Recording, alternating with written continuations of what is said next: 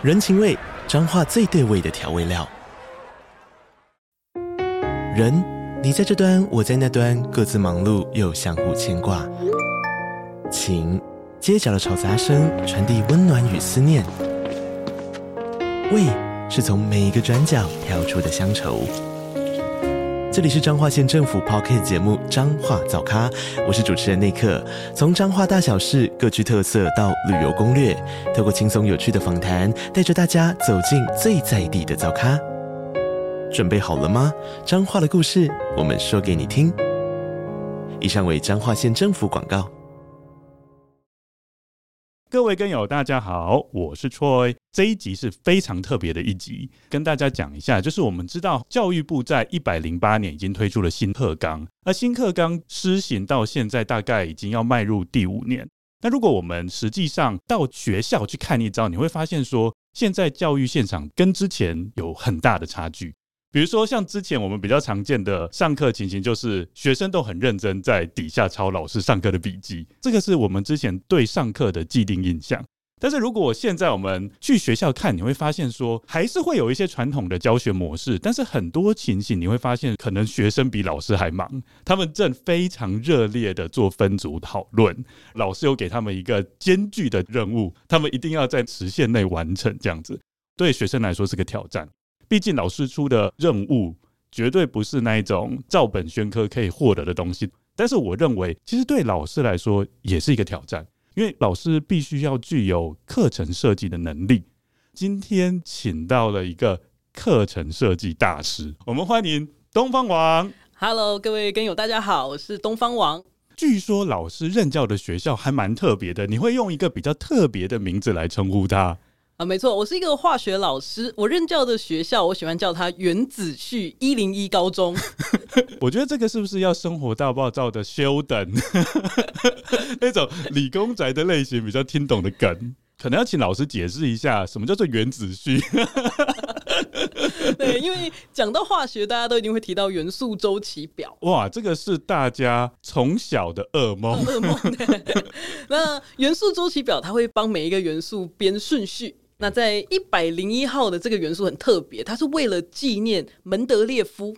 哦，他不是就是排周期表的创始人吗？史上第一张周期表。是是是，对。那纪念他的这个元素呢，它的字就有“门”这个字。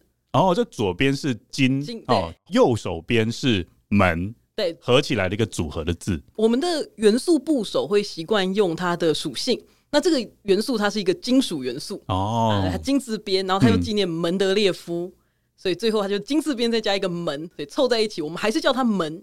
可是它分开就叫金门。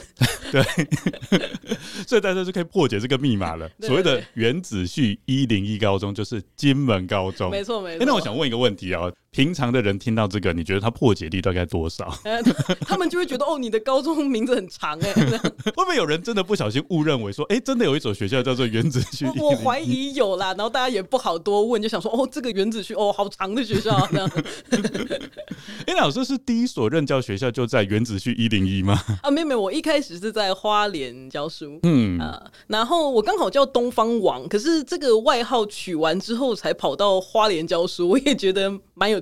是个印证，绰号不要乱取，奉劝各位跟友。哦，对，还没有问为什么叫做东方网呢？我觉得这个应该是每一个访谈节目都很想知道，因为这个名字听起来非常的。可爱，好了，其实有点中二，中二对，还是有点中二，非常中二的名字。因为刚好我姓陈，尔东陈，是那名字剩下两个字的偏旁刚好就是方跟王哦，然后就取这个偏旁来当做我的外号。哎，我觉得这个是学生会很爱你哎。就是、对不对？他们不爱也不行啊，分数掌握在我手上。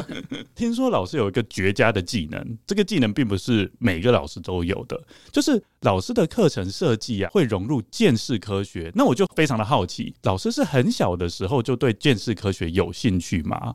对，我大概在国小的时候，第一次看那种推理小说，看福尔摩斯啊。然后，哦，所以老师的入门款也是 对对福尔摩斯，从福尔摩斯开始，然后看什么名侦探柯南。嗯，长大一点就开始看 CSI 这样。那为什么会对建识科学有兴趣？尤其是把建识科学跟课程融合在一起？其实是因为新课纲刚好有一门课叫多元选修课。那多元选修课就可以让老师自己选定主题，去设计他想设计的课程内容。那我想说啊，我的兴趣也不多，就见识科学了，那就决定要把它融入我的化学专业加见识科学混在一起来开设这样的课。我觉得其实化学跟见识科学是可以融在一起的。不知道老师有没有听过推理女王阿加莎·克里斯蒂？有吗？有有有有有，这一定有的。对，他最常使用的谋杀方式，因为他有出了大概八十几本书，然后后来推理小说迷就帮他整理，就是说他大概用什么方式去把被害人给杀掉。那你觉得他最常使用的方式是什么？最常使用什么方式？我不太确定。哦，那就是用毒杀啊！阿加莎·克里斯蒂他原先的职业是药剂师。哦，难怪、啊，对，也是跟化学有关，所以我觉得哇，学化学的人千万不要得罪他，小心点啊！对，问题问的小心点啊！好，那我想问一下老师，融入的鉴识科学大概有包含哪些方面呢？其实主要呢，就是大家比较常听过的指纹，还有血迹鉴定，主力就是在放在这两块。那剩下的一些唯物基证的观察，就是比较简短的课程稍微提过这样。哦，那我们先从血迹的部分开始说起好了。就血液的部分，老师的来源大概，其实这个来源呢、喔，有一些进程啊。我一开始在设计这个课程，并没有带科展研究的疑虑啦，就 还没有到那个地步。是是是。所以当时呢，我就请学校的护理师帮我抽血，这样子我的血液反应就除了一般的血液，还会有人血鉴定。也可以通过那样，所以我没有听错，老师是最早最早。那护士阿姨听到你的想法，会不会觉得？对，他就一边赞叹，一边默默的帮我抽了五 CC 的血下来。他还提醒我说：“哎、欸，这个血可能会凝结。”我说：“没问题，抗凝血剂我已经配好了。”好，就哎、欸，所以不能让它凝结，是不是？主要就是我想要喷洒在一个空间中，让学生体验那个采集样品的感觉。哦，所以如果它已经凝结的话，变成说你很难把它喷出去这样的意思。对对对，那当然那是最前期啦。后来我们现在就会买那种市售的合成协议。对，我想问一下，前期的效果好吗？有效果，可是它也会有血腥味，就是太真实了，对，太太太真实了，而且就是我也不能一直去抽血，这个真的是 每次上课就要抽血一次，对，大概一个学期会抽一次血这样。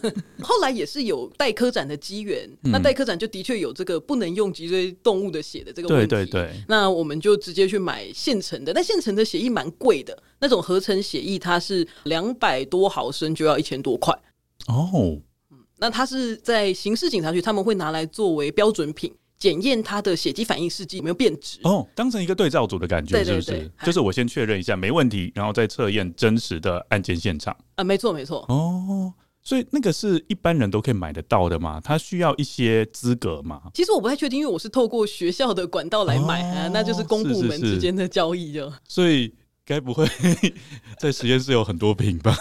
太贵了，太贵了，我们就一瓶慢慢用。哦，是是 是了解了解。呃，一般的血肌反应，它可以在稀释到很多倍的时候都还可以有反应。嗯、所以，我们虽然只有两百多毫升，但是我可以稀释一百倍甚至一千倍，都还可以看到明显的变化。哦，所以它是一个很灵敏的反应。没错没错，灵敏度很高。是，那老师是使用什么指示剂去确定说有血迹反应呢？我使用的是一个大家国中可能会听过一种酸碱指示剂，叫做酚钛。哦，我觉得这个一定要补充，因为大家真的不知道那是什么。国中我们在讨论酚酞这个试剂的时候，会拿来放在酸性跟碱性的溶液。那在酸性下，它会维持无色，但在碱性下就会变成比较偏紫红色。我可能要先稍微再补充一下，就是一般我们听到指示剂，可能会认为是像那种便条纸的那一种，对，就是固体的，然后你可能就是滴上去，然后它就变颜色。但是酚酞它是一种液体的指示剂，所以它其实跟固体的指示剂的效果其实差不多的，只是。固体的指示剂，反正它是固态嘛，啊，液体指示剂就是你放入酸性跟碱性的溶液当中，它会呈现不同的颜色。没错，所以它是可以直接滴到我要检测的那一个溶液里面。那我们使用酚酞在检测这个血迹样品的时候，使用前会先把这个酚酞做一些措施。好，那这个措施我们称它为化学的氧化还原反应。当它经过这个反应之后，它会变成无色的溶液。可是遇到血迹还有我们试剂其他东西配在一起之后。它滴到含有血迹的样品，就会再变回桃红色，所以它就会有一个无色变回桃红色的变化。哦，所以你一开始买到它的时候，它是什么颜色的？一开始它是粉末啦，它是粉末。啊，对，那我们平常在配它，如果是酸性溶液，它配起来就是无色；碱性配起来就是桃红色。嗯，哎，那我一开始是配碱性溶液，哦，所以它会是桃红色的。对，但是经过氧化还原的一个反应之后，它就会变成无色的碱性溶液，跟大家小时候学的酸碱酯是印象不太一样。好，所以它原本是粉红色，然后接下来我们经过一定的处理，然后它变成无色的。色好，那接下来它跟血液又会有什么反应呢？反应了之后又会再变回桃红色。哦、那这个反应其实主要就是我们的试剂有。被反应过的酚酞无色的状态，对，然后再加上双氧水，只要这个东西滴到血肌，我们的血液里面会有过氧化氢酶，这是一个。哎，那我想问一下，所谓这个血是任何动物的血啊，都会有这个反应？这个反应是任何动物的血都会有的，所以我们在做检测，我一开始会用我的血，但我也一度有使用过鸡血。我觉得鸡血还蛮合理的，欸，对对，但一样会臭臭的，对，所以后来买到合成协议，我就很开心。详细的过程是怎么反应的？详细的反应它大概可以切成两个部分，嗯、一个部分就是氧化还原，另外一个部分是催化。好，那我们先讲氧化还原。好，什么叫做氧化还原？你平常我们的铁生锈，我们就可以说这个铁跟空气中的氧气反应，我们就叫它氧化。哦，对，就是铁生锈的反应，就是它原本有金属光泽，然后后来可能就会变成铁锈。我们常见到褐色的那一种，因为铁锈它的特色就是很容易剥落，然后碰一碰它就会掉下来。那种叫做铁被氧化了，那个叫做氧化反应。啊，对，那氧化跟还原就是相伴随的，有人被氧化了，那另外一个人就是反方向，它就叫还原，所以等于是一个相反的反应。那这两个反应应该是同时会发生吧？是的，它是同时发生的。嗯、稍微讲一下刚刚的氧化还原反应好了，就是我们刚刚讲酚酞嘛，酚酞到底跟血液中的什么东西，或是双氧水到底是跟血液中的什么东西发生反应，然后造成的氧化还原反应呢？我们说这个反应它其实分成氧化还原和催化这两块，因为双氧水扮演的角色就是把酚酞氧化，那氧化之后就会变回桃红色，这是一个部分。但是双氧水的反应是很慢的。如果我要让双氧水加速反应的话，我就要让它有一些催化剂加速反应的东西。哦嗯、血肌就是扮演这个角色，那么厉害哦！没错，我们的血液里面会有可以分解双氧水的成分，那我们称它为过氧化氢酶。嗯，它就会让双氧水很快的产生很多氧气，然后就会让这个反应很快很快的发生，于是几秒以内就可以看到颜色变化。所以意思就是说，血液跟双氧水。起反应喽，对，然后就产生就会产生氧气，是，然后这个氧气又跟酚酞起反应，对，然后让酚酞氧化，再从无色变成粉红色。哦，这个过程蛮复杂的，一般的高中生可以在多快可以理解整个比较详细的步骤？我们在高中上这个课的时候，这两个名词他们在国中多少都有接触一点点。对，因为我知道催化他们一开始在教双氧水制备氧气的那个实验的时候，就有用到二氧化锰啊当催化剂。对对对，没错没错。所以他们可以蛮快的就连接到血液的角色就是二氧化锰。那当他有这样子的连接之后，他其实很快就会在想到说，哎，所以催化剂并没有真的是反应下去。哎，是是是啊，那这样子他就要再找一下反应物到底有谁啊？他是氧气才找出来。嗯啊，所以其实高中生我在让他们讨论的时候，会给他们一点阅读的资料。让他们看过之后再去整理这个反应的机制，大概不用十分钟吧，蛮快的。那么他在配置这些药品的时候，会有哪些要注意的地方？这个药品哦，就要在使用的当下，你才可以把双氧水跟其他东西混在一起。因为如果你太早把双氧水跟酚酞混在一起的话，它自己就会慢慢、慢慢、慢慢的氧化。哦，因为它接触到空气的氧气，呃，它接触到双氧水自己也会分解。哦，对，那接触空气中的氧气也会反应。所以第二个要注意的事情就是配完之后要盖起来。那可能就是真的要立即当下就要开始配完哦。对对对，我都会请学生先准备好样品，然后再配药，一配完就现场用。当他使用了之后，我会请他们开始讨论一些原理。那个时间点，你把药品继续放着，放着，放着。药品就会整备一起变色。老师在施用这个药品的时候，每次都会让他们测量血液吗？还是会让他们辨识说这个是不是血液？其实我会故意在一个实验室或者外面的空间撒一些有血液反应的跟没有血液反应的红色颜料，哦、然后让学生。所以老师你先配。对对对，嗯，那我会撒很多很多个样品，可能是三四十个，然后让每一组学生自己去采集他们想采集的。那采集回来之后，有一些就是有反应的，有一些就是没反应的。然后他就要告诉我说哪几个有血迹反应，然后我就对一下，哦，你做对了，很好，这样。那有没有人做错？其实也没有人做错，我觉得、哦、都做对了，那么厉害，也是蛮开心的。可能这个反应也是蛮明显的哦。哦，所以变成说老师自己要先设计，自己先布置现场，呃、然后在那边先撒一些有血迹的东西，比如说撒个人造血液啊，然后有些部分就是撒个红色染料啊，这样子，呃、对对对，然后然后让他们去处理这样。因为我刚才说这个反应它非常的灵敏。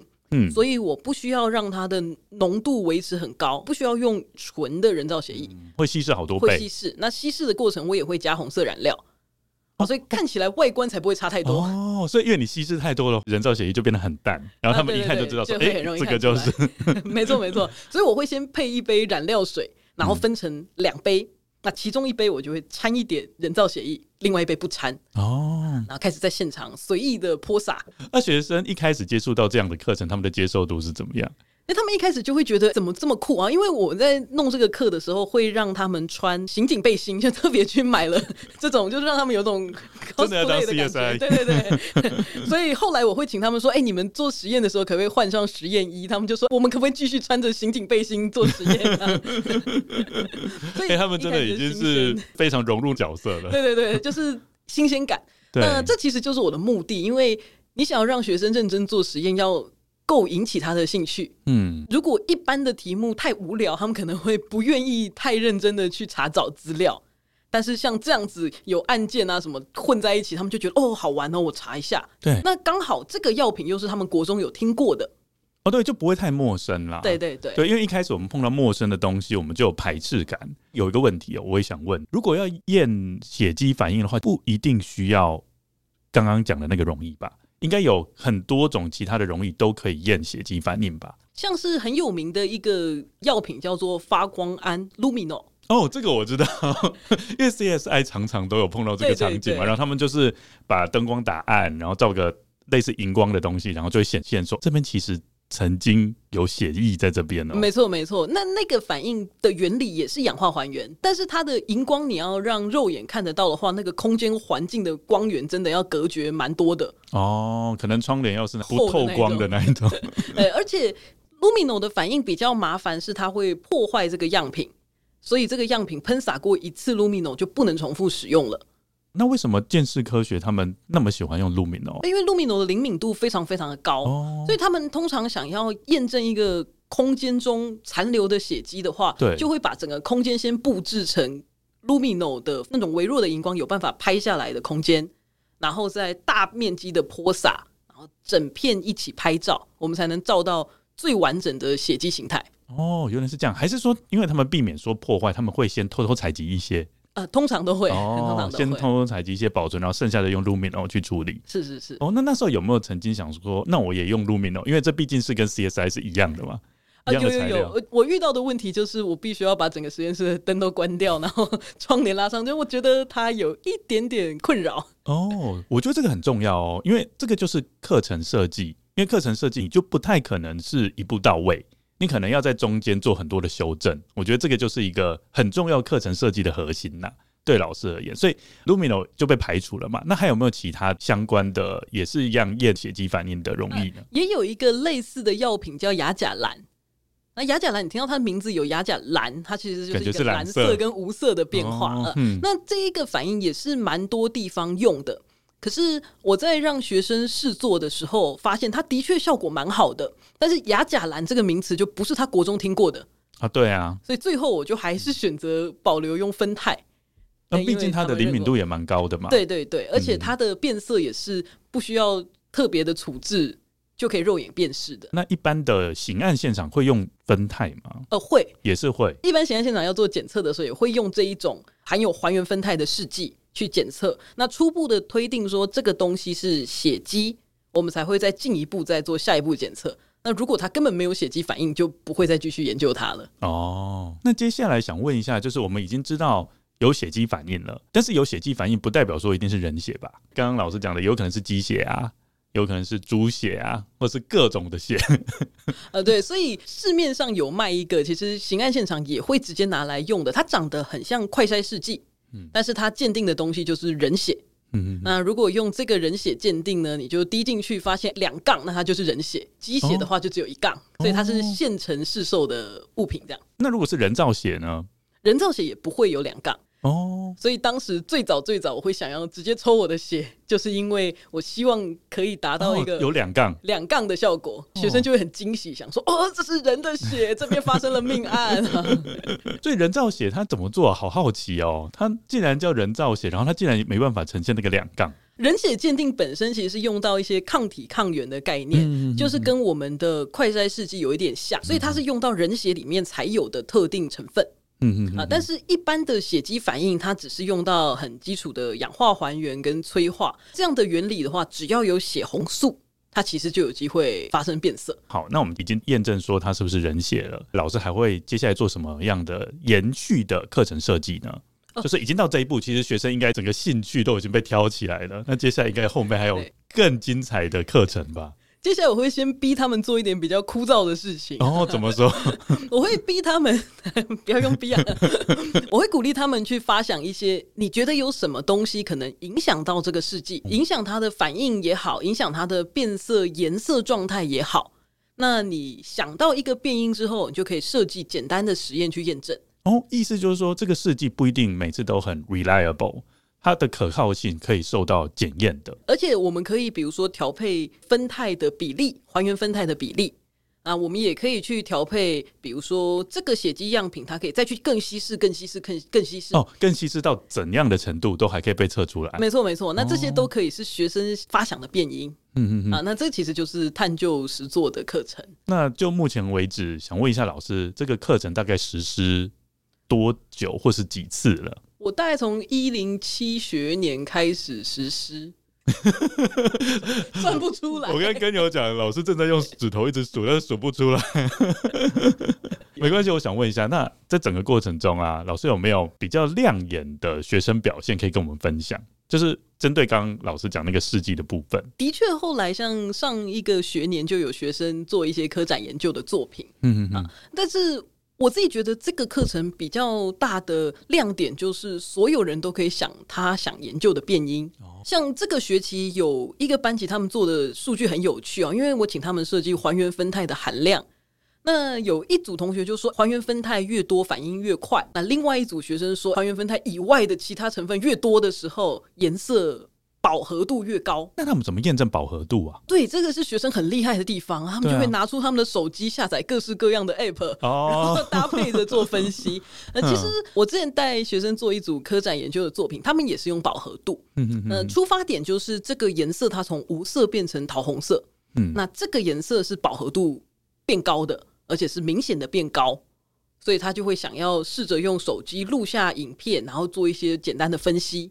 然后做出时间跟饱和度的关系。哦，这个让我想到一个很重要的部分呢，就是说在实验设计中，我们可以教学生说，你可以用肉眼辨识，但是究竟肉眼是不是那么可靠，也是一个问题。对对对，所以在这个课程，他们就会被我逼，不是被我逼，被我鼓励，被我鼓励要想出一个不能用肉眼来看对的数据来说服我。对，就是说要有科学基本的一些法则吧。让你可以觉得说，我说这个是有变色，就是真的有变色。对，或者是他可能用一些数据佐证说，当我的饱和度到多少的时候，就叫做变色。嗯嗯嗯。啊，那他们就得被迫去想这些东西。我觉得这也是新的课纲学生很忙的原因之一啦。而且他们要找出这个点，其实也很困难呢。所以各组学生会有很多很不一样的呈现方式。那有的组别就很单纯的把画面拍下来之后去找 RGB 值。嗯，这其实也是一个分析颜色的方法。对，但是不同的组别就会做出很不一样的结果。你会想说，哎，不是同一个实验吗？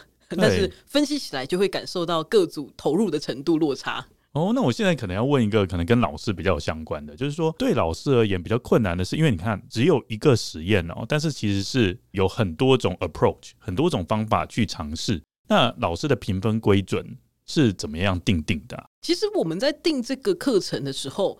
我都会有一个基本门槛，嗯，就是当你达到这一个自己写出一个测量方法，我就打勾。那打勾你就有一个基本分，哦嗯嗯，但是你的测量方法有用，可以说服我的数据方式呈现，就再打勾，你的分数就会再高。哦，是用勾的方式，我是用勾的方式，嗯，但每个老师可能有各自的评量方式。对啊，那我如果是这个学生做完数据分析还画出图表，哦，那就勾更多，那就更高分这样。嗯嗯嗯嗯。但是只要他有好好的自己设计出一个测量方法，而且是合逻辑的，没错没错。嗯嗯嗯。对，那这其实也是让学生可以自由发想的这个课程很重要的意义。那如果每个同学的进度不一样，比如说我这一组做这个方法需要比较久的时间，那可能另外一个组一下下就做完了，那这个部分又是怎么样去调控呢？哦，这个部分真的很困扰。对，但是我觉得，因为现在我们深深平板的关系，那金门高中是每一个学生都有一台平板可以使用，那我们就会要求学生说，如果你们那一组的进度比较快，你就把平板带来实验室，那现场就开开始做你的实验报告。那没做完实验的同学就继续进行他的实验。哦哦，所以他最后的要求是。要完成一份很完整的实验报告。书面报告是的，是的。那我觉得这门课其实也蛮硬的，虽然感觉上很好玩。必修，是探究实作还是多元选修？因为我这一个主题我会用在探究实作跟多元选修。那现在主要是在探究实作啊。这边可能也要跟各位更有介绍一下我们新课纲的部分，请老师解释一下探究实作跟多元选修有什么差异，好不好？最简单的差异就是，探究实作这门课就是所有人都必修的。那它又分成自然跟社会领域。那在自然领域的话，我们就会切成四个步骤。不管每一个学校的主题可以不一样，但是它基本上就要教学生一些科学研究的方法，但不用教到像科展研究这么的精致。可是每一个学生都要基本上跑过一些流程，比如说发现一些问题，然后你去寻找你的这个问题的一些资料，然后你就想办法设计实验，然后做出实验之后再想办法用你的方式呈现这个实验结果。那它是一个大致上要这个流程，可是它不限制主题，所以各学校可以有很开放的去选想要投入的单元。那多元选修的部分呢，它就是更不限制啊，它更不限制可能。每一个老师，他可以透过自己的专长或兴趣去写一门课，那这门课呢，就开放给这一个学校的同学们去选读。有一点点像是大学通识课，对不对？没错，没错，我就是要举这个例子。嗯、大学通识课 赞。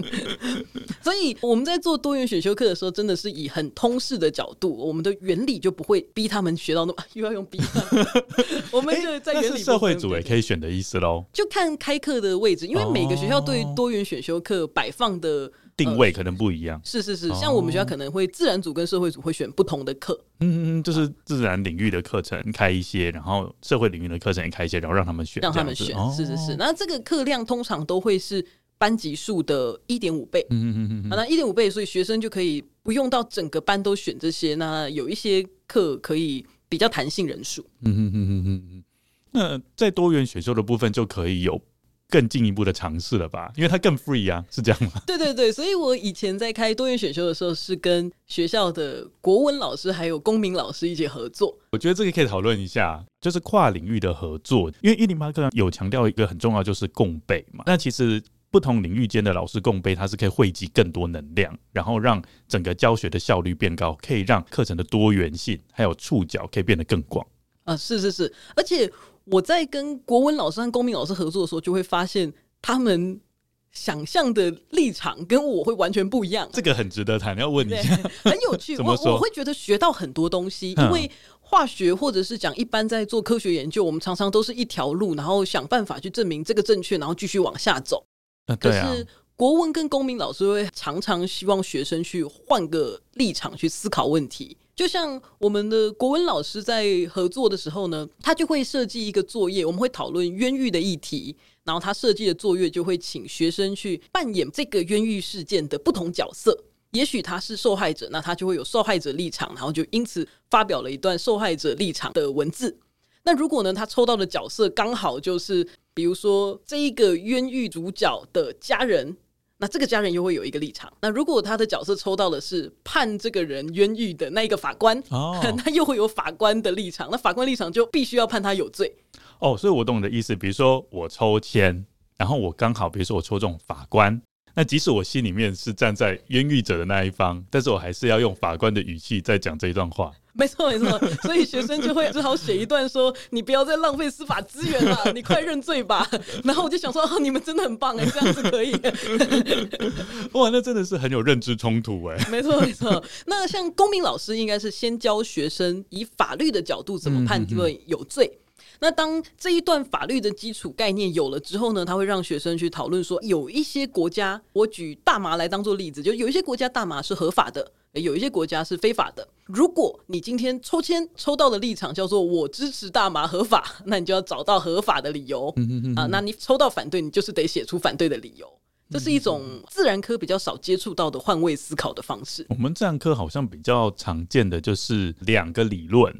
彼此之间较量，没错，然后最后就会再有一个胜出的理论。对对对，然后比如说像是爱迪生跟特斯拉嘛，以物理来说，什么直流电、交流电之战呐、啊，这一种，或者是以热血来说，热直说、热动说之战呐、啊，都是做实验，然后确定到底最后谁是胜出者。比较像是这样。建识科学发展过程中，指纹的鉴定也遇过这样子的两个理论互相竞争的很有趣的故事。哎、欸，那请老师分享一下。对，呃，在指纹鉴定一开始哦，大家知道有指纹这个东西，但并没有太多人去深入研究，并且说它是可以辨识身份的，因为最早我们都无法证明这件事。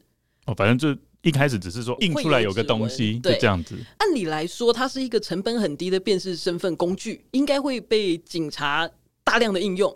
可是实际上呢，当时在警察那边比较流行的学说叫人体量测学。什么叫人体量测学？人体量测学就是它的理论呢，在于我们每一个人的骨骼都很独一无二。所以他可能会去量测，比如说你坐着的时候的脊椎骨长度，站着的时候，还有你的头围、头盖骨的长度，这样这样子量完之后，就会有一系列的数据，这个就叫做你的人体量测学数据。哦，嗯嗯，这不是一个数据，不是一个数据，好多部位的一组数据，然后这一组数据就代表那个人。嗯，那这个理论的想法，既然是认为这个人骨骼是独一无二的，那他经过化名或是伪装。你的骨头量起来应该都还是一样的。哎、欸，为什么我觉得这个很像上帝啊？他们不是说上帝用泥造了人，然后上帝可能他手法有点不一样，哎、呃，这时候稍微捏了进去，啊、对对对，很有那种感觉。对，而且这个理论其实很巨观，然后大家很容易想象，所以它很快的就变成所谓的主流学说。嗯、所以很长的一段时间，主要辨识人的身份的方式就是用这个方式——人体量测。目前听起来还合理啊。呃，但是。嗯你就会遇到有一些，我直接讲这个决定性的一个案件，叫做 Will West 事件。嗯，Will West 是一个人名。那当时呢，他被抓到一个警局的时候，量测完的身体数据就跟当时警局的另外一个人的数据几乎一样。几乎一样的情况下，警察当然第一个反应就觉得你是不是伪装的。可是刚好好巧不巧，另外这个人叫 William West 哈。为什么都叫做 West 啊？呃，很特别，就是他们刚好都 West，可是据说他们两个是来自完全不一样的城市。那他们有血缘关系吗？他们彼此之间对照起来，好像也没有血缘关系、啊。就他们彼此并没有连接到任何亲属关系，可是刚好都叫 West。对，就他们两个人哦，就是 William West 刚好那个时候正被羁押在里面，所以警察虽然觉得 Will West 很像，可是。两个人都站在面前了，那就知道真的不是同一个人哦。那这个时候，人体量测学就开始遇到问题，就是如果这两个人就被打脸了吗？对，就是你们两个人长这么像啊，所以那个时候人体量测学才开始纳入一些指纹进去作为建档的依据。嗯，因为当时就是这两个学说，一个是指纹，一个是人体量测学。哦，也就是说，人体量测学在那一个案件栽了一个跟头之后就视为了，也没有到那么的视为，但是就是。突然间，大家发现指纹蛮重要的哦啊！那后来又发生了另外一个叫蒙娜丽莎名画被窃。那被窃之后，他们就在犯罪现场采指纹，采到了一些基证，其中一个基证是指纹。嗯嗯啊，但这一个基证指纹呢，它是犯人留下来的，没错。可是犯人呢，在人体量测学数据里头只留了几只手指头的指纹，并没有留全部。哦，是是是，所以等于是我们踩到基证，反而拿去对，是对不到这个犯人的哦。因为就没有完整嘛，对对对，因为我们都忽略一件事情，就是你犯罪现场你要留下很完整的证据，那个是几乎是被对，那太难了。对，所以因为这个事件才真正让大家发现，那我干脆把指纹十只手指头踩好踩满就好了，嗯，不用量的这么辛苦。对对，所以从此才是指纹崛起。那就老师的课程里面，老师是怎么融入这个部分的？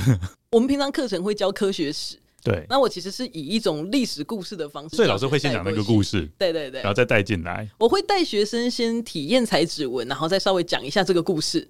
那讲一下这个故事之后，我就会让他们体验比对指纹。那我想问一下。采指纹可以是在日常生活中就可以采集吗？可以，可以。那效果呢？效果看技术。嗯，好，所以可能要请老师分享一下。我来采应该很不错啊。各位各位可以学起来哦。如果你要采集指纹的话，日常生活中很简单的一种采指纹的方式就是用粉末。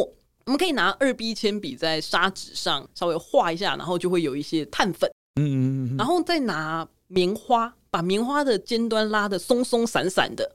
然后沾这个碳粉之后呢，就去含有指纹的表面上去轻轻的像粉扑那样子扫过去，噔噔噔噔噔，对对对，很像我们影集上会看到的一只兔毛刷刷刷刷的样子，是是是。对，但我们不需要买兔毛刷，我们拿松松的棉花也可以做到，效果是可以看得很清楚，是可以的。当你裁好这个指纹之后，你就可以用胶带把它粘贴下来，粘贴下来之后贴在纸上再进行比对。磨出来的碳本为什么会粘在指纹上？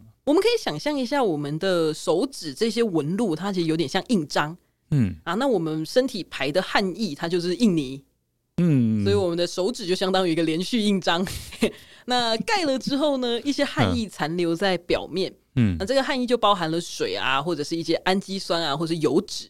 对，那这些呢，在不吸水的粉末就可以直接附着在上面。哦，它是直接粘在上面这样子。对，那你就想象我在某一个地方涂了一些油，嗯、那我撒这个粉粉就粘在上面了。有点像这种感觉，所以它是一个呃物理性的方法。物理性的方法，是是是。应该是每个人的指纹都那么好采吗？其实像我们来说，它是残留的汗。对啊，它是残留的汗液跟油脂吧。油脂。但是假设有些人油脂分泌没有那么旺盛，不是就很难采？所以手汗比较少的人的 采集起来效果就会比较不好。嗯，如果我们真的想要体验，而且成功率高一点的话，可以建议各位跟友啊，你可以。在你的手指摸一摸你的鼻头或额头，沾一点油脂或汗液。那现场在采集的时候，确实也会有这个问题。那这是物理性的方法，但是我们也可以用一些化学方法来补足它。哦嗯嗯嗯嗯。怎么说？化学方法呢？你可以用我们生活中可以买到的东西，就是三秒胶就可以做到。三秒胶滴到卫生纸之后呢，它的反应会放热。那这个放热反应就会让整个卫生纸变烫。变烫的时候就会产生三秒焦的蒸汽，那这为什么感觉很强的感觉？很强很强，所以如果你直接碰到，有可能会应该也不到烫伤的程度，但真的会烫一下，就手上会烫烫的。这个蒸汽呢是可以附着在指纹的，主要是水分上面。嗯，所以如果我想要检测指纹的物品哦，就把它放在这个蒸汽的周边，然后用一个类似保鲜盒或塑胶盒把它盖起来，密封起来。让这个三秒胶蒸汽慢慢的附着、附着、附着，那最后当它附着足量的时候，你就会直接看到那个指纹出现在上面。是直接看到指纹？是可以直接看到的。那颜色就是啊，它是白色，白色的。嗯。哇，哎、欸，我觉得第二个很酷哎，这个其实，在《名侦探柯南》的电影有出现过，哦、真的。那、啊、这两个哪一个效果比较好？我自己觉得粉末法的效果是来自于你亲手去刷它，因为三秒胶的效果就是你盖起来过一会儿打开，对，就比较没有那么惊喜感，哦、因为你就是知道它等一下就会变那样。嗯，但是如果亲手去刷它，让那个粉末。附着在指纹上，然后变成一整块指纹，那个真的很惊喜。所以应该说你在课堂上也主要就是以物理的方式。我在课堂上会让学生用物理的方式采集之后，我会请他们做一个作业。嗯哼，那这个作业就是我希望他们假装自己是要去带国小小朋友做采指纹活动的大哥哥大姐姐。哦，那他们就必须要想办法让小朋友做实验都会成功。为了让小朋友做实验成功，他们得自己去试试看。放在什么材质啊，或者是刷的时候要注意什么事情啊？那这样子他们都把它列出来，然后再写成一个类似实验步骤图的作品。哦、对对对，嗯、那这是我的这一个指纹单元会给他们做的一个作业。所以，如果是以化学的部分的话，就是用一个保鲜盒这样包着，它就会显露在保鲜盒上面了。所以，你的保鲜盒如果旁边有碰一些指纹的话，它也会对。所以你要先洗干净，然后接下来你再盖上去。然后接下来、啊、其实附着就附着啦，没关系。哦，是是是。因为 那个保鲜盒本身可以重复使用。嗯嗯嗯。那你洗干净，反正总就会残留。我总觉得只要他做过化学实验，我就不会再把它拿来吃东西。那接下来是想要问指纹辨识，就是如何辨识那个指纹就真的是那个人的呢？指纹其实有一些特性，就是如果我这个人的指纹长这样，那不小心有一点点破坏。最后再长回来还是长这样啊？就是我不小心，比如说刀子割伤，对，然后隔一阵子愈合之后又是一样的。没错没错，这个叫做指纹有一个终身不变的特性。我们的指纹哦，其实你仔细去观察，它会有一些小小的局部的特征。比如说，它可能会出现这一条纹路分叉了，那个分叉点就叫一个特征，或者是这边出现一个单独出现的一条，它也是一个特征。那我们在辨识指纹的时候，就是会把这些特征全部都圈出来，圈出来之后再比对看看它的相对位置是不是一样的。那在台湾的指纹鉴定呢，我们是抓十二个特征点相同的时候，我们就视为同一枚指纹。这个标准其实是跟美国是一样的。在课堂上就会让学生去辨认有没有十二个吗？我让学生辨认的时候，我给他们的。只是四个指纹里面找到一个，所以就是说四个指纹找到哪一个是一样的。对对对，哦、所以他们在找的过程可能找到四个、五个。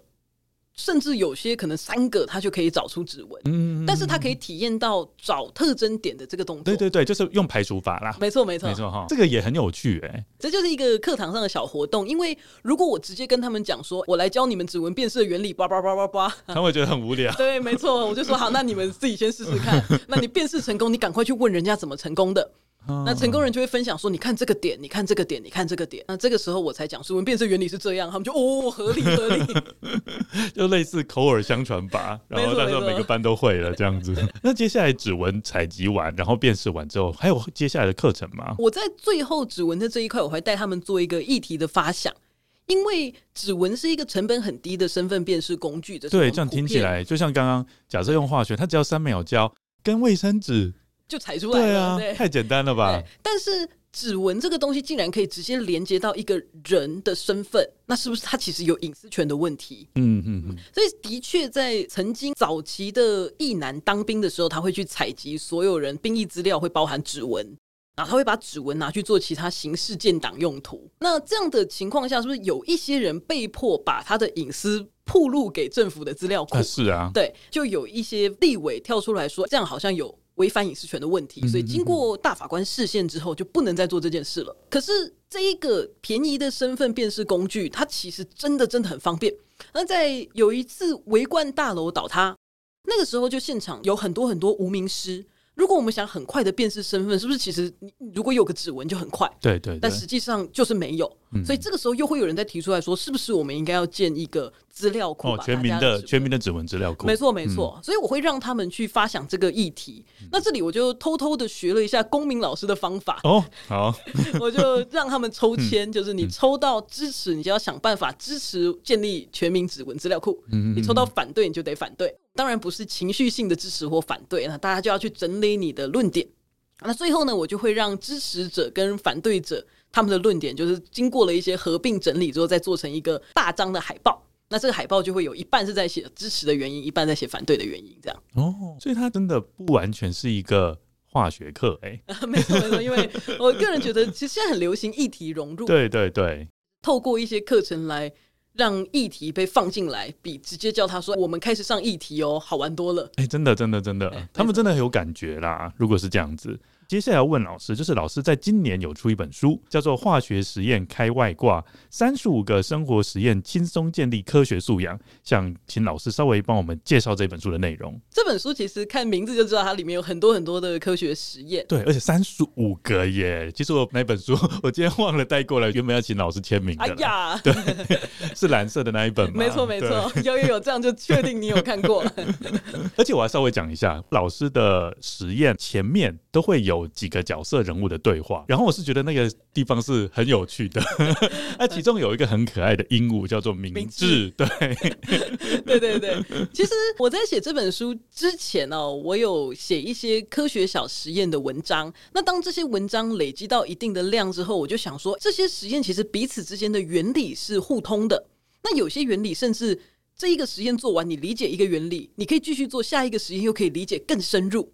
所以我就想说，能不能有机会把它变成一本书？就在那个时候，燕桥就是这本书的编辑，他刚好就传了一个讯息说：“你要不要来写一本书？” 而且我是觉得还有一个特色啦，我要补充一下，就是三十五个实验，它并不是独立的实验，它是有连贯性的。我们在设计的时候，就是很希望学生不要只是做完一个实验学一个原理，然后这样点状的学习。就是说，这个概念它是可以用在很多个实验的，包括里面的材料也是常常重复出现使用啊。对，对而且这些材料，就像我们在裁指纹的时候，其实你一般用二 B 铅笔可以，但是你也可以用暖暖包里面的粉也是可以的。哦、对对对，对对对对对。而是有时候可能是一个实验去延伸不同的材料。对，那有时候是一个材料可以延伸出很多种不一样的实验。嗯，可其实他们最后都可以连接到类似的原理。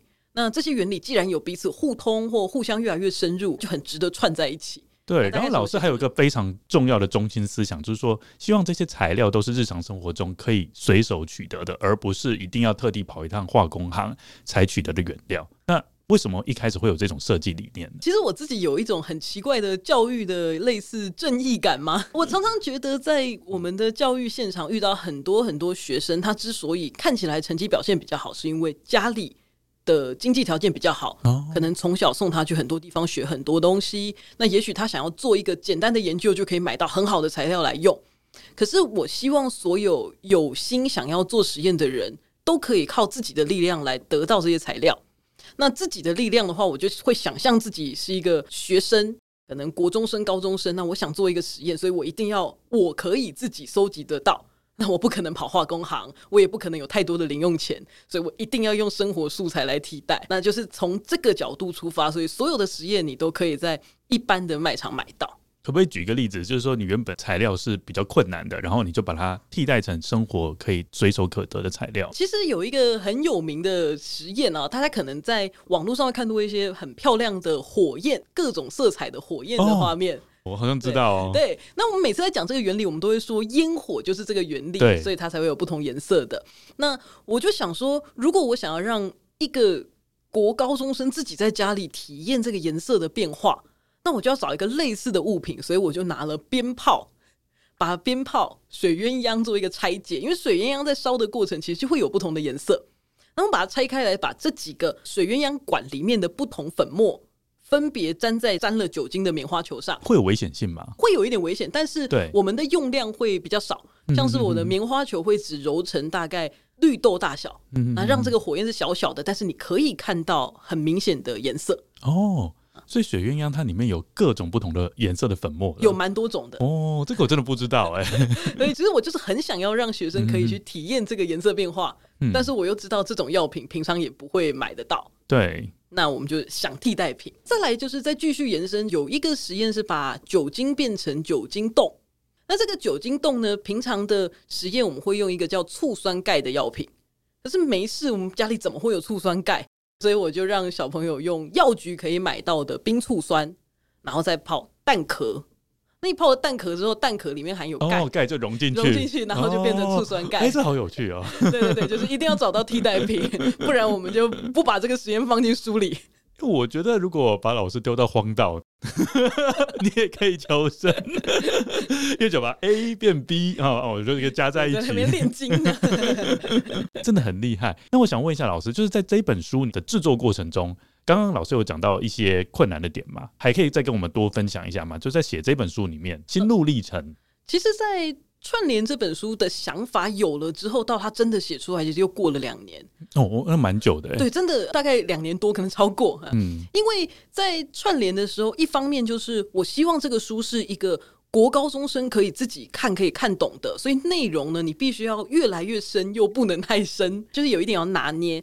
然后呢，有一些问题我很想让学生多思考，可是要多思考，好像又不小心会写到太多，所以后来呢，我们就设计了在每一个单元的后面有一个延伸思考问题，那学生就可以看这个问题之后，自己如果有兴趣，他就可以继续深入研究。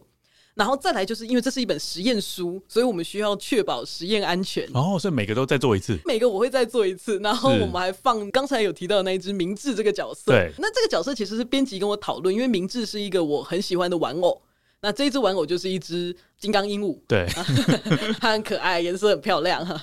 然后我就带着这只明智到处去拍照。那编辑看到就说：“不然你就让明智也变成这个书里面的角色。”嗯，那我想一想，其实明智这个角色如果它来自一只金刚鹦鹉，那它应该是一个玩偶，所以它会怕火。最后就把它设定为一只很害怕羽毛着火的鸟，它就会一直跳出来提醒大家实验安全。所以我们一开始在写，如果是实验书，一直写实验安全提示会变得很无聊、很枯燥。可是如果放了一个比较活泼的角色进来，它看起来就会比较顺眼一点。那大家就不会说怎么看一看又开始提醒我安全，好烦哦，这样。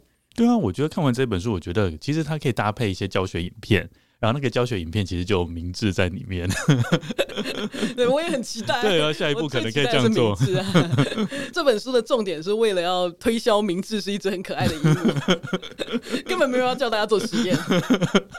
那个都是第二顺位的事情。没错没错，明志才最重要的，名字应该放在书的封面，然后过头了，过头了，对不起。好有趣啊！推出这本书之后，学生们的反应是什么呢？应该有一些学生就是想说，老师来签个名什么的。有有有，但我个人比较低调，所以我不会特别跟班上同学讲。那刚好可能有些同学知道，知道他就跑去买了，然后真的来跑来找我签。我自己有录一系列的教学影片在网络上，频道就叫东方网啊，利用那个频道有稍微宣传一下这个书。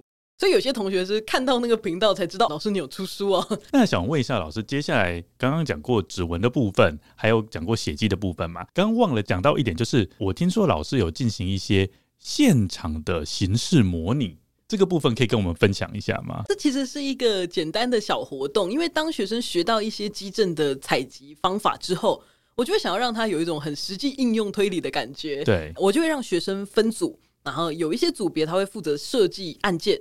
有些组别就要负责去当做推理人，嗯，那设计案件当然就会有一些条件限制，我就会让他们不要变得太复杂，可能我就会限定你最多只能有两个现场，最多只能有五个角色，以免他们不小心写了一个旷世巨作哈。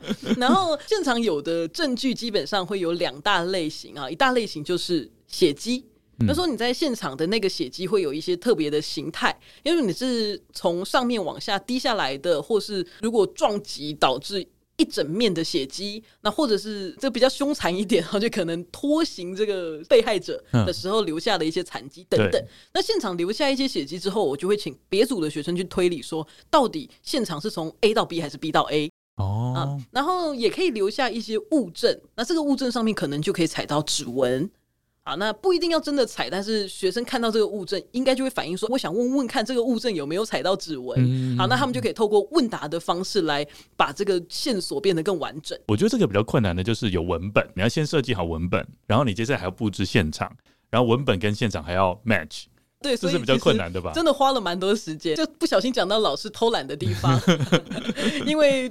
当有一组或一个班的学生做出来之后，下一个班级就可以用前一个班的案例了。所以后来我比较尝试营队活动才会重新设计一个现场哦，那就是一个体验感。嗯嗯嗯，那所以灵感是来自学生自己的发想，还是老师你也会介入？我们在跟学生讨论这个的时候，重点。比较不是编造故事，对，我们比较是去思考这个证据可能会留下什么样的痕迹，嗯，所以通常我只会介入你的痕迹合不合理哦，但是我也没有那么的专业，因为如果我有这个专业，其实有点可怕。但是我们就会一起推理，比如说你假设这个人受了这样的伤，那这个时候血应该会从哪个方向喷溅出去？对，学生在。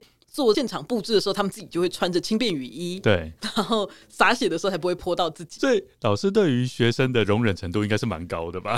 就是越来越高，在 被学生训练的越来越高了。哦，是是是。好，那我接下来要问就是说，老师在接下来会有哪些进一步想要继续研究的议题吗？我这个课程呢，很喜欢讨论的是冤狱的部分。对，因为我觉得我们的刑事鉴识终究只是找出一个证据，那找出证据，它是否真的能够在法庭上被用？那用完之后，又是不是真的真的不会造成其他误解？那这个在我最早的多元选修，其实找公民老师一起开课，就是这个原因。可是呢，我想要试着再从化学的角度继续去讨论冤狱，因为公民的角度讨论的冤狱，很多都可能是法律上的程序。也会造成，哦、嗯他到底有没有遵守正当的法律程序啊？没错，没错。但是化学的角度，或许我们可以从证据出发。那这是我还没有成功出来，嗯、但是我正在努力思考的方向。哦、就是说，有没有可能那个证据是有误失的？没错，没错。因为伪阳性反应是我们常听到的一个现象。嗯、那其实有一些反应，就像刚才的血迹试剂。它其实也会因为其他药品产生伪阳性反应。那如果我的现场是因为伪阳性导致我误判了，那是不是有什么办法可以去排除，或是有什么其他？哦、这也是蛮困难的。对对对，所以这是我现在很想要从化学的角度去思考到的课程设计方向。哦，对，我觉得这个是很棒的一个方向哎，因为它就是搭配嘛，就是可以跟公民的那个部分搭配。是是是，对。那接下来就是问最后了，老师是来自金门，可以给我们介绍一下，假设我们要去金门玩的话，老师有哪些推荐的地方？哦，金门真的太好玩了，我超级喜欢金门的。其实金门哦，第一个就是它的气候跟台湾落差也蛮大的，所以我们那边种高粱，高粱就叫骆驼作物，嗯，它就是耐旱。嗯，除了高粱田之外，其实在四月、五月的时候，你去看就会看到小麦田。哦，就是一片金黄色的，然后所以季节对了是一块。嗯嗯，那另外一块就是我们那边有军事遗迹很多。如果你是军事迷的话，你可能不小心走一走，就怎么这边又一个碉堡这样。嗯、那有一些坑道也可以去体验。那像是我们金门高中附近有一个民房坑道，你可以从金城火车站的楼上入口就会有导览带着你走进地下坑道。然后就可以从地下坑道一路通通通通通通通到金门高中的后门。哇哦，是一个蛮长的距离，蛮长的，蛮长的，要走一段时间哈。但是它是一个蛮好玩的体验，因为它中间有一段会是全黑啊，让你实际上感受一下。就是军事遗迹是一块，但另外一块就是金门本身它是有很多闽式建筑的，它建筑很有特色。因为它其实是福建那一种形式的闽式建筑，所以它有很多很漂亮的建筑，马背啊、燕尾。那我们的闽式建筑保存是蛮完整的。据说细说台湾常常会去金门的 取景 民俗文化村那边取景。最后要替我们跟友问一个问题啊，因为我们有一些听众已经是爸爸妈妈了，我们如何让小朋友啊更有科学的意识？其实我觉得科学，如果你看到现象变化了，你都会忍不住问为什么。这个好奇心是一个出发点，嗯，可是现在最大的问题就是有太多吸引人注意力的东西了，所以当他有这个好奇心之后，是不是有办法继续持续？这个其实才是最大的问题。那我自己觉得，不管是家长或是老师，我们可以给学生的就是，我试着用好玩的东西引诱他，让他愿意做。他是不是能够真的做到多深入是一回事，但他起码完整的做完了。嗯、我觉得有这样的一个完整的科学历程，那他会有一种成就感。那这个成就感或许就可以诱得他下一次继续再做这样的研究。对。我们从今天整个访谈下来，我们都可以听到东方王老师真的是满满的热情。我们希望就是未来在教育现场有越来越多像东方王这样那么有热情的老师，这样我觉得孩子们其实是最幸福的。今天非常感谢东方王老师来我们节目上面，哇，真的是完全巨细靡遗的为我们剖析了哇，从血迹啊，从指纹鉴定啊，跟我们讲的非常的详细。真的非常谢谢他，谢谢各位跟友的收听。那我们今天就到这边，大家拜拜，拜拜。